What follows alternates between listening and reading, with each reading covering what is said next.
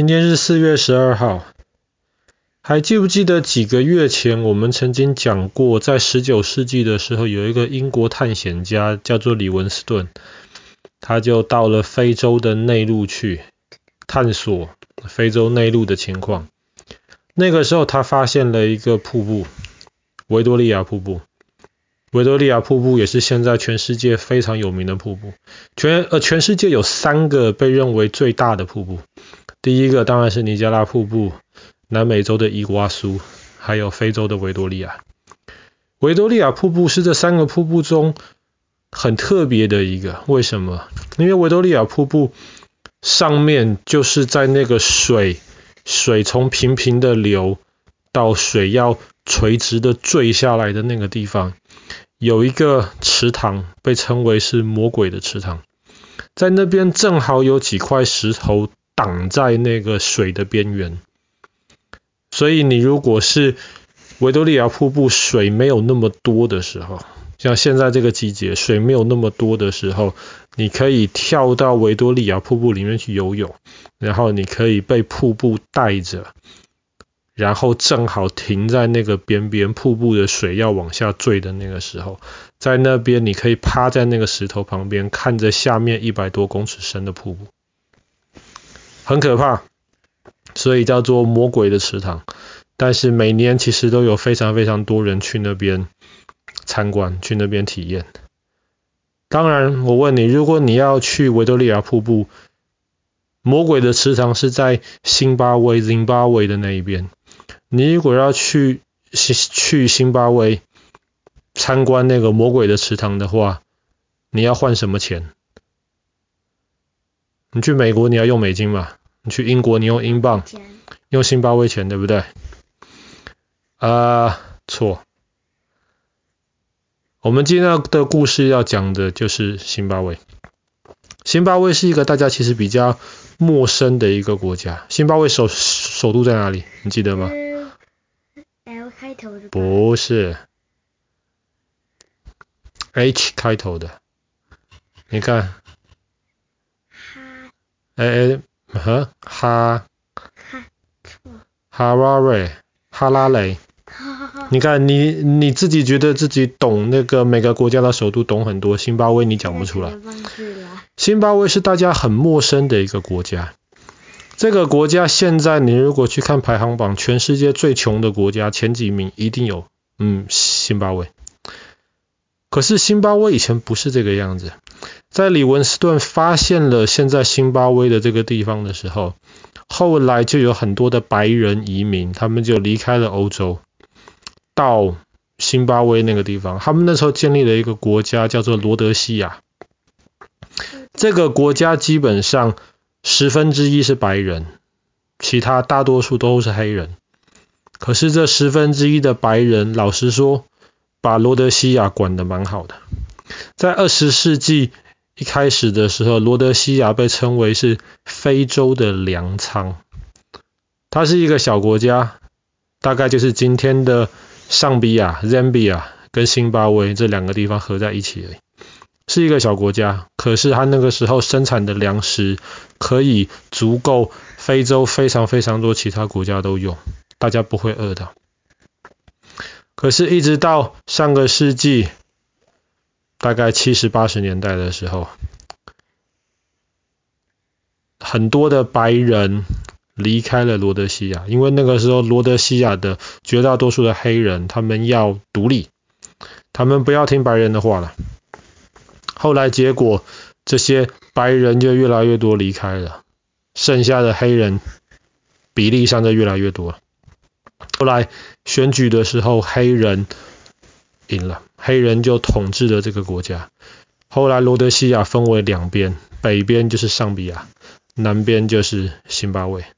那个时候黑人选出的总统是一个非常非常糟糕的一个总统，可是，一开始当然大家不知道他那么糟糕。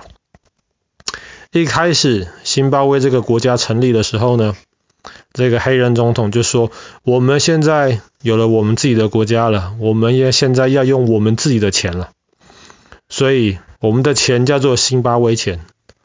那个时候，辛巴威钱很大，在它刚开始的时候，八十年代的时候，一个辛巴威钱可以换一点五个美金，它比美金还大。可是很快的一年的时候，十个辛巴威钱才能够换一个美金了。辛巴威钱变得开始不值钱了，也还好，算了，老百姓当时苦一苦就忍了。过了十年之后，一千个辛巴威钱才能够换一个美金。这个时候老百姓开始受不了了，为什么？十年前可能你的薪水是三千个辛巴威钱，十年之后可能你的薪水涨了一点了，四千辛巴威钱。可是十年前你的薪水三千辛巴威钱可以换三千个美金，十年之后你四千辛巴威钱的薪水只能换四美金，你的日子怎么过？这个时候，辛巴威的那个很糟糕的那个总统开始有点紧张了。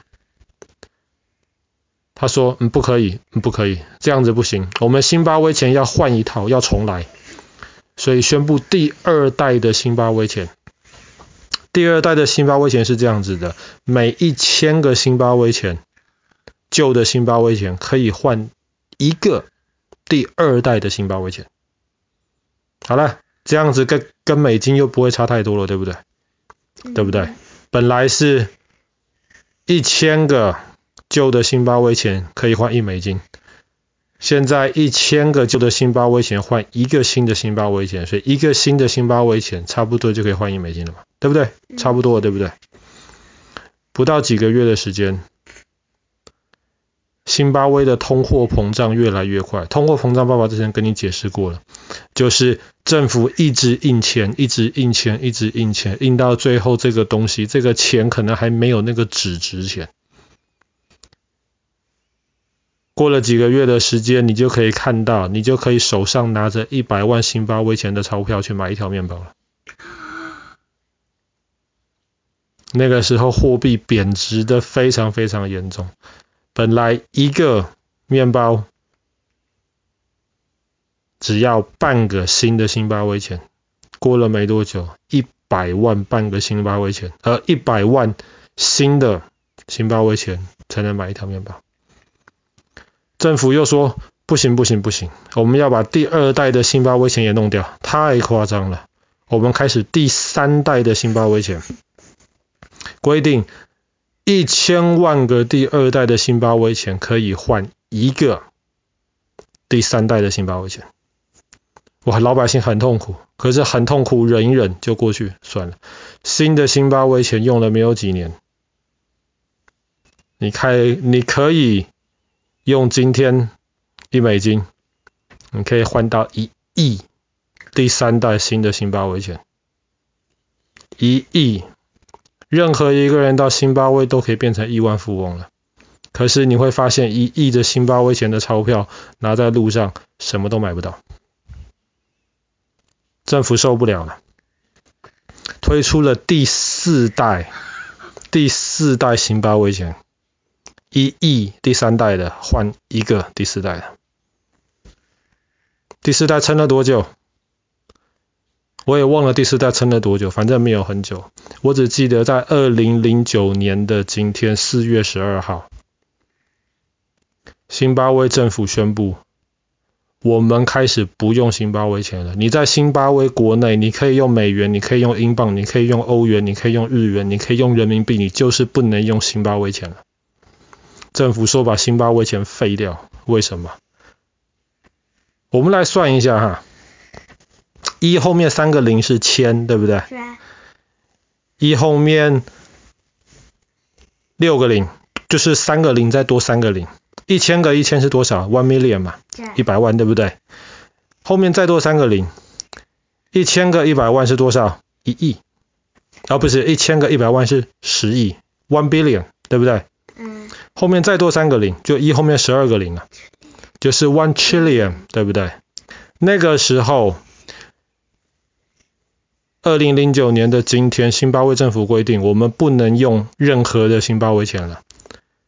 每三后面十六个零的第四代辛巴威钱可以换一美金。